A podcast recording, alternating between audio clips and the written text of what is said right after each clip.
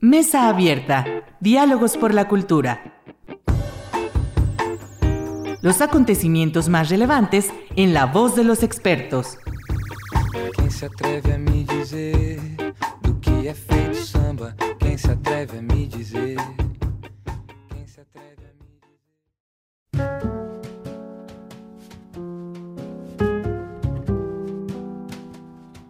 Tal? Muy buenas noches. Bienvenidos a su programa Mesa Abierta, Diálogos por la Cultura. Soy Irlanda Godina para Radio Universidad Autónoma de Aguascalientes. Y para la sesión de hoy me da muchísimo gusto recibir a mi querida amiga Elizabeth García Aguirre, quien nos acompañó hace dos programas para hablar justamente de la importancia del diseño y que además pues nos quedamos picadas, Elizabeth, de aquella sesión. Sí, sí, claro que sí. Y, y, de ahí que también surge esta inquietud de hablar de un tema que está pues muy presente en, en el sector cultural, por supuesto, en la política, y que tiene que ver con eh, pues, la convocatoria de la SEP que lanzó a los ilustradores, de la cual vamos a hablar. Y para ello, pues nos honra mucho la presencia de Enrique Torralba, quien actualmente es apoderado legal de la Asociación Mexicana de Ilustradores. Muchísimas gracias, Enrique, por acompañarnos en esta emisión. Es un gusto y un honor la invitación. Muchas gracias, Enrique. Y bueno, comentaba antes de iniciar el programa que tu, tu currículum pues es muy extenso, eh, tengo tu semblanza y aún así tu semblanza es extensa, entonces quise también este, pues concretarme algunos aspectos que considero muy relevantes para contextualizar a, nuestro, a nuestra audiencia en la relevancia desde luego de tu trabajo y por supuesto la pertinencia del tema que vamos a abordar en la sesión de, del día de hoy. Y bueno, tú eres ilustrador y diseñador gráfico, formador, gestor y asesor en ilustración. Eres licenciado en diseño gráfico por la Universidad Autónoma Metropolitana. Tienes 30 años de experiencia profesional con trabajo publicado en México y otros países. Cuentas con dos exposiciones individuales en el Museo de la Ciudad de Querétaro, en, en México, en el 2009 y 2011.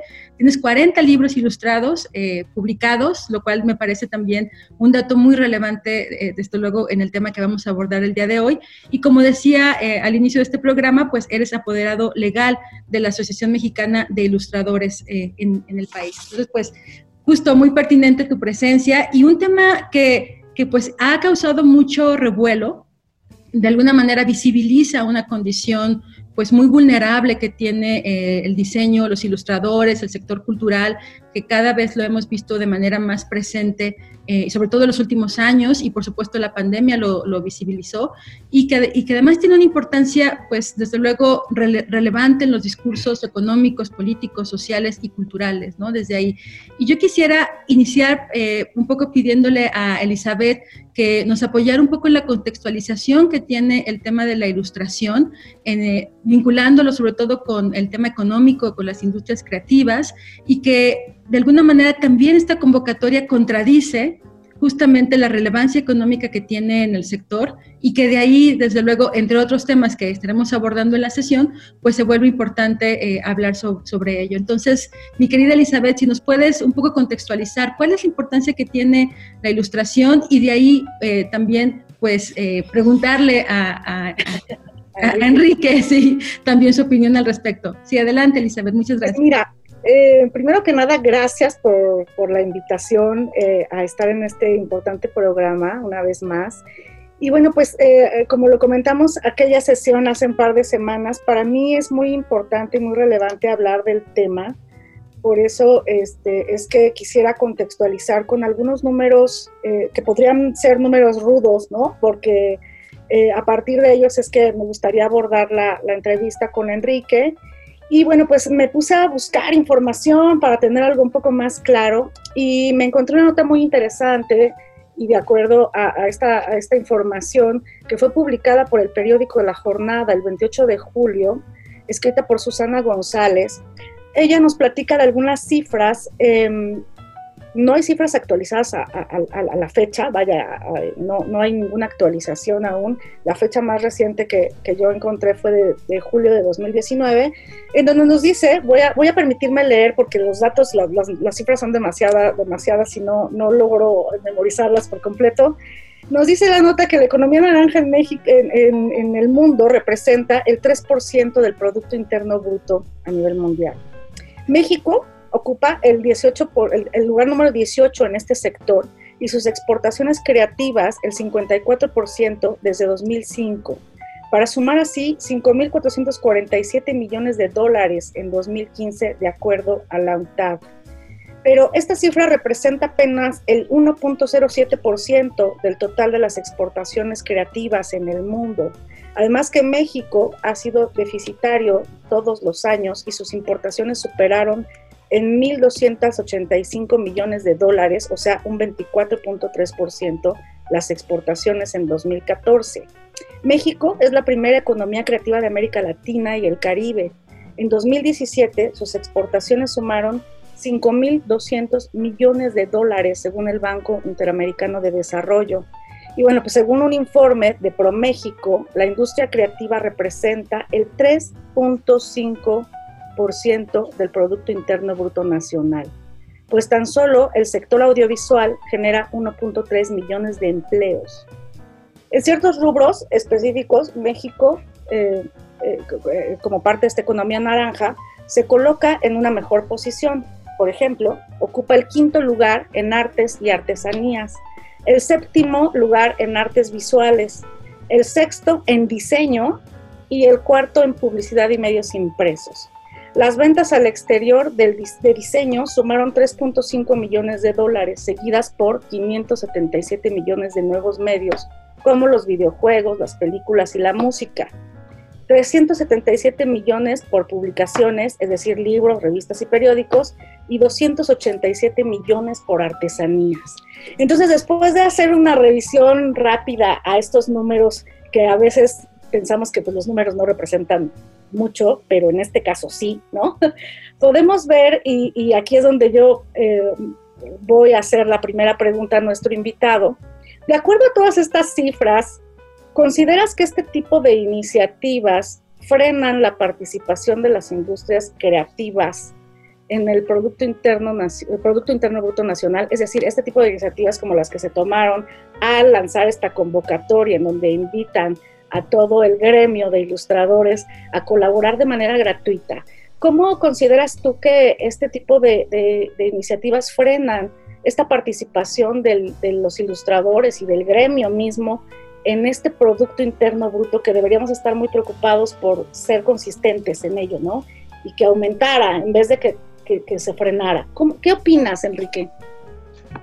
Bueno, para empezar, sin duda, los ilustradores eh, sumamos a la productividad del país, pues eh, no tengo los datos ni los números, tú, los debes de tener un poquito más frescos en relación a todo en general, pero aportamos mucho, sin duda.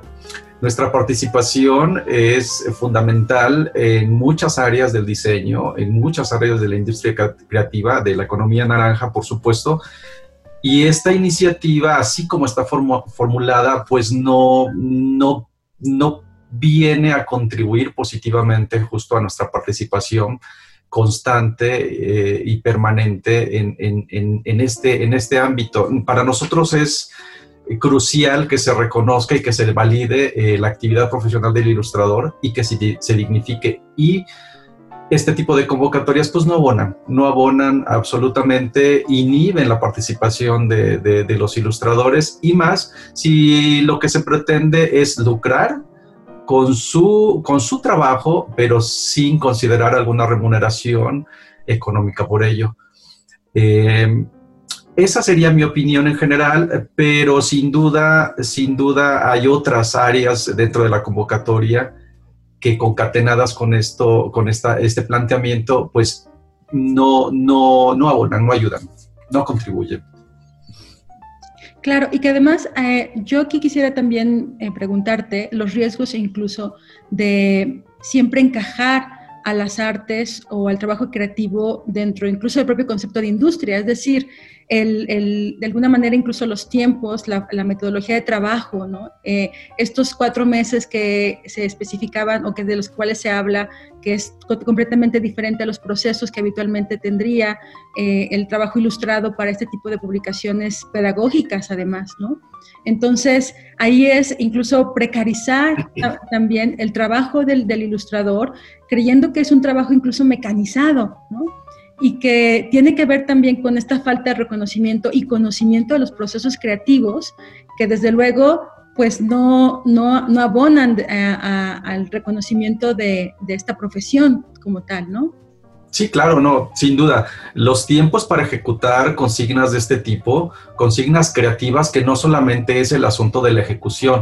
O sea, si nos quedáramos nada más en el plano de, bueno, lo realizas, lo resuelves, eh, pues cualquiera diría, pues eso te toma una hora, mediodía, qué sé yo, pero no, es un proceso muchísimo más largo. O sea, el, trabajo en equipo que se viene haciendo cuando elaboras un, un libro de texto, en este caso, pues pasa por muchas partes, ¿no? Y tú estás siempre al pendiente de esos procesos porque te van llamando de, paso a pasito y al final el trabajo que tú haces tiene también sus propios procesos, desde el trabajo de lluvia de ideas, desde el trabajo de bocetaje, del trabajo de afinar el mismo bocetaje hasta pasar por pruebas técnicas y finalmente hacer el trabajo resuelto y el feedback que se da cuando tú entregas un, una ilustración y tienes que hacer cambios. Entonces son, es un círculo completo que no se resuelve en cuatro meses y cuatro meses pensando un poquito que todo el proyecto se arme y se resuelva.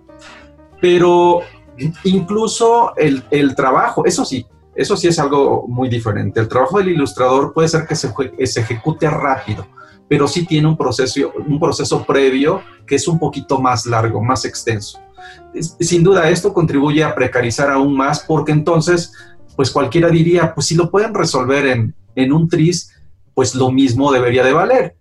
Para muchos es natural decir, pues entonces que no valga, que no se les pague absolutamente nada, porque es algo que ahora con tantas herramientas incluso que ni siquiera ayudan al, al, imaginar que el proceso del ilustrador es algo que haces con simplemente dar un clic y no va por ahí. Claro. Sí, adelante Elizabeth.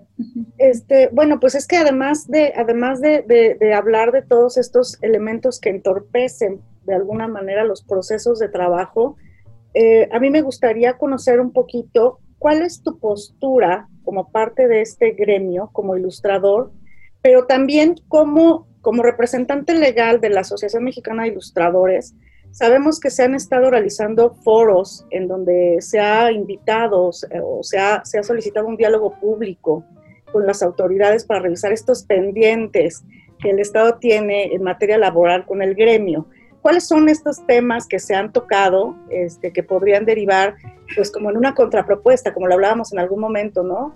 Para poder trabajar eh, con el Estado de forma en la que se valore y se pague el trabajo editorial de manera digna, como se había estado haciendo, porque este es el problema que creo que es la primera vez que, que se lanza una convocatoria con tan pocos fundamentos, ¿no? Como si fuera de pronto algo nuevo eh, y, y, vaya, la SEP lleva toda la historia trabajando con ilustradores, con editores, con diseñadores y hasta donde yo tengo conocimiento, a todos se les ha retribuido eh, el trabajo, ¿no? Entonces, ¿qué opinas tú como profesionista, pero también como representante legal? ¿Qué se está haciendo? Pues cuando nos enteramos de la convocatoria el otro día de publicarla, el 26, ellos lo publicaron el 25, el jueves 25, para nosotros fue una sorpresa. La verdad fue una sorpresa y la reacción de todos los ilustradores de los que se dieron cuenta, porque después se fueron dando cuenta al paso de los días y se fue además incrementando como esa sensación de, bueno, ¿ante qué estamos? ¿no? ¿De qué se trata todo esto? Em, dibuja un poquito como por dónde iba a ir el asunto, ¿no? O sea, cómo la efervescencia de la gente y del medio y de aliados también, porque no solamente los ilustradores pues, reaccionaron de esa manera. La asociación tomó en ese momento la responsabilidad de levantar la mano, igual que muchos otros grupos, hay que señalarlo, no fue el único. Eh, detrás, afortunadamente, la reacción de las organizaciones civiles de, interesadas en este, en este tema o que se derivan del gremio o que simpatizan con el gremio, pues también se hicieron notar. Y la asociación decidió que era un momento para eh, preguntarle a, a, los colegas qué opinaban respecto a eso y aprovechar para revisar justo los pendientes gremiales que tenemos, para analizar desde dónde nosotros mismos somos capaces de cambiar nuestra propia realidad, porque ante lo que estábamos viendo, la, autoridad o desconoce nuestra actividad, o hay dolo, o no sabemos realmente qué es lo que está sucediendo. Y para que nosotros podamos ser portavoces de alguna, de alguna propuesta, necesitábamos primero analizar todo el, el panorama, incluyendo el panorama, el contexto previo a todo esto. Es decir, esa parte de la historia donde tú lo señalabas, Elizabeth, la CEP en algún momento era, era autosuficiente para hacer producción de este tipo, después ya no lo fue, tuvo que, contratar eh, otras editoriales o agencias que hicieran el trabajo que no podían hacer. Y estamos hablando nada más de la parte de los libros de texto gratuitos de la primaria, porque ya en secundaria eso ya era otra cosa, ¿no? Sí. Eh, y sin embargo, nosotros queríamos saber, pues, dónde, dónde, dónde, pues, dónde cabíamos en todo este, este merequetengue, ¿no? Que no estaba quedando como muy, muy claro. Así que nos dimos la tarea de organizar estos foros para preguntar con el propósito de elaborar una propuesta y a su vez solicitar a las autoridades una audiencia pública este, para dialogar sobre estos temas. No somos nosotros todavía no hemos hecho esta, esta propuesta. Hay otros grupos que, que sí tuvieron la certeza de hacer esta solicitud de la, de la conversación pública con las autoridades y a mí me parece que llegó en un momento adecuado, es bueno, es bueno que todas las voces se sumen. Nosotros quisimos darnos un tiempo para analizar todo, el resultado de estos foros y estamos pensando justo en la siguiente semana hacerle llegar a las autoridades el resultado de esto. Claro. Y que aquí algo que, que yo quisiera también destacar es esto que, que, tú mencionas, Enrique, con respecto a las diferentes asociaciones y colectivos que han estado participando. Incluso, por ejemplo, a mí me, me dio gusto eh, ver la, la, postura de MOCAM, por ejemplo, que ha estado también pugnando por diferentes proyectos y un cambio en la política pública en el sector cultural. Y que, bueno, eh, quizá los identificamos ahorita más por el tema de Chapultepec, pero también... Eh, eh, se posicionaron ante esta, ante esta situación, ¿no? Y en ese sentido, eh, algo que también destaco y que te quiero preguntar es justamente eh, esta relevancia que va teniendo en ustedes como asociación y como asociaciones el participar en las políticas públicas propiamente de aquellas que les competen a, ustedes como gremio, ¿no? Dentro de todo el sector cultural. Y, y la pregunta iría justamente en ese sentido, es estos cambios y esta situación a la cual se ven eh, de alguna manera enfrentados todos estos, ustedes como gremios, está modificando sus propios procesos colaborativos y, de asociativos para tener un impacto más fuerte en, las discusiones públicas, presupuestales y por supuesto políticas desde el ámbito del Estado y gubernamental?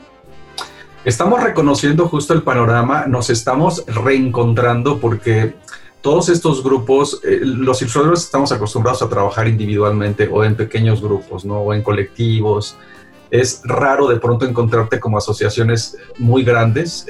La asociación legalmente constituida en ese sentido, la única que existe en México, pues es la Asociación Mexicana de Ilustradores. Pero hay otros organismos que también son aliados. Eh, recientemente se creó el grupo de creadores gráficos, que también es un grupo importante, eh, una iniciativa eh, pues desde lo, desde lo individual hicieron su, grupo y demás, levantaron la voz. Sociedad de Tinta, que es también un grupo de ilustradoras mexicanas, todas ellas chicas, eh, con una inquietud, fueron las primeras en levantar la voz y, mandar un posicionamiento público. Pero también se han sumado como el grupo de No Vivimos del Aplauso, que también han eh, hecho su propio posicionamiento, concatenado con toda esta reacción de colectivos y demás, a mí me parece que es una acción que desde el lugar donde estamos sumamos, pero sí hace falta interconectarnos para que juntos hagamos una propuesta colectiva desde lo colectivo, pero pues en sinergia, no estar justo en la misma frecuencia para que esta voz única llegue a las autoridades. Yo considero que es necesario que se haga una voz única, eh, sería mucho más fácil pero eso es lo que se pretende y creo que no va a pasar mucho tiempo para que tengamos ya esta vinculación entre grupos con este mismo objetivo. Claro, y principalmente aquí lo, que me parece más valioso, Enrique, y, bueno, Irlanda no, no, nos dejará mentir que está muy, muy empapada de todo los, el gremio cultural, que esto, esto tiene que dejar un ejercicio que aporte al gremio de ilustradores, pero no nada más al gremio de ilustradores, sino que habemos muchos diseñadores que de algún modo trabajamos en este mismo, en estas mismas condiciones laborales, Sí, donde comentábamos el, el otro día tú y yo que no tenemos seguro social, no tenemos prestaciones, no tenemos aguinaldo, que trabajamos como eh, profesionistas independientes y bueno, esa es una decisión personal en muchos de nuestros casos, pero tiene un alto costo, ¿no?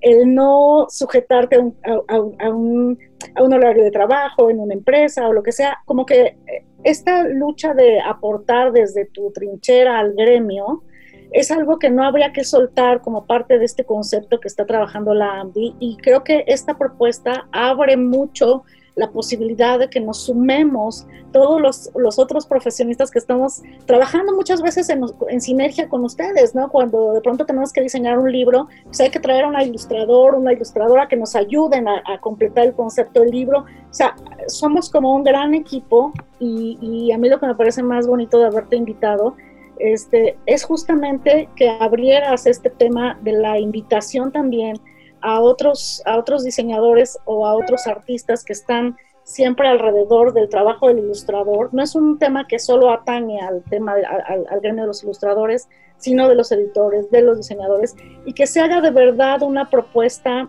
que trascienda, que no quede en el escritorio de alguien, ¿no? En el camino, sino que trabajemos todos en empujar este tipo de iniciativas que, que tengan eh, en, eh, en el futuro próximo un resultado que podamos disfrutar, que podamos ver, ¿no? ¿Qué opinas? Claro.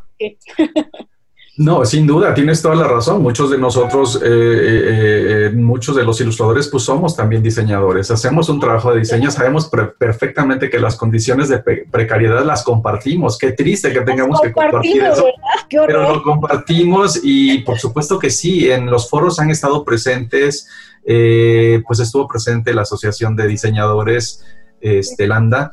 ¿AMDA o cómo es? Asociación Mexicana de, Ilustra de Diseñadores, De diseñadores. AMBI. Ok. Am- Algo am- así. AMDA o AM- no, no recuerdo muy bien cómo son las siglas, pero sí estuvieron presentes, también aportaron.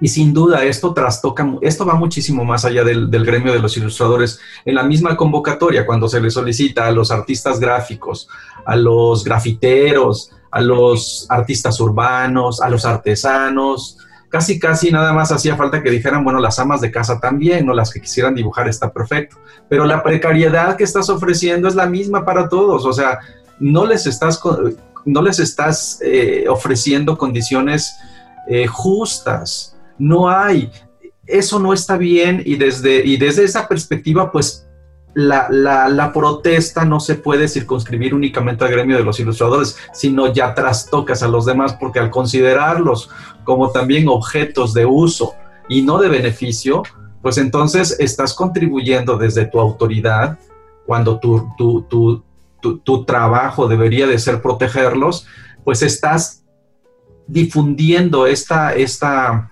consigna o esta arenga ideológica política para que todos reaccionen y protesten. Entonces, de alguna manera, fue una provocación para todos los, los gremios ya de por sí eh, vulnerables para que reaccionaran y si hay algo bueno de todo esto es que reaccionamos y esto no va a permitir que pues que esa reacción se apague. Sí, es un trabajo de nosotros, pero yo pienso que más allá de lo que se pueda proponer, esto interconecta realidades paralelas y, y nos obliga, nos obliga a mantener las conversaciones y lo que está en nuestras manos cambiar de realidad, porque no todo tampoco tiene que ser resuelto por las autoridades, como esto de la seguridad social, como las prestaciones y demás, tenemos que revisar ya de manera muy específica cuáles son las realidades que vivimos cada uno de los gremios, equipararlas, analizarlas, buscar alternativas.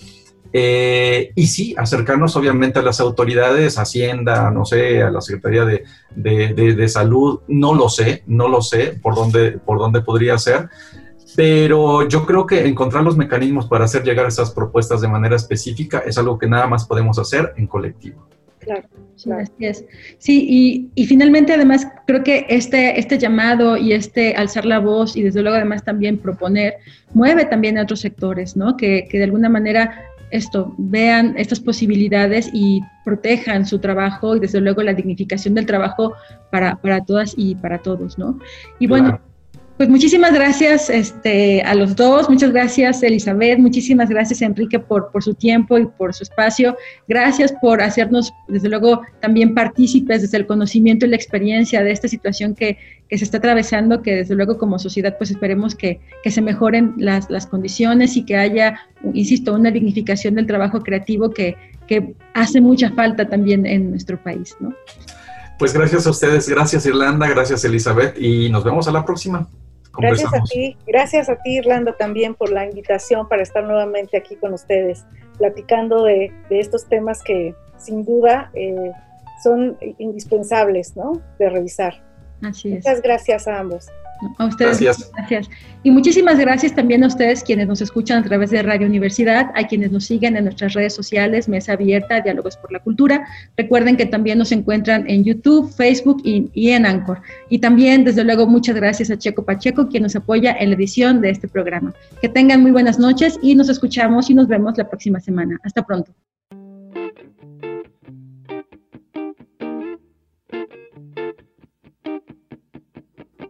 Mesa Abierta. Diálogos por la Cultura. Nos escuchamos en la próxima emisión. Quem se atreve a me dizer do que é feito samba? Quem se atreve a me dizer?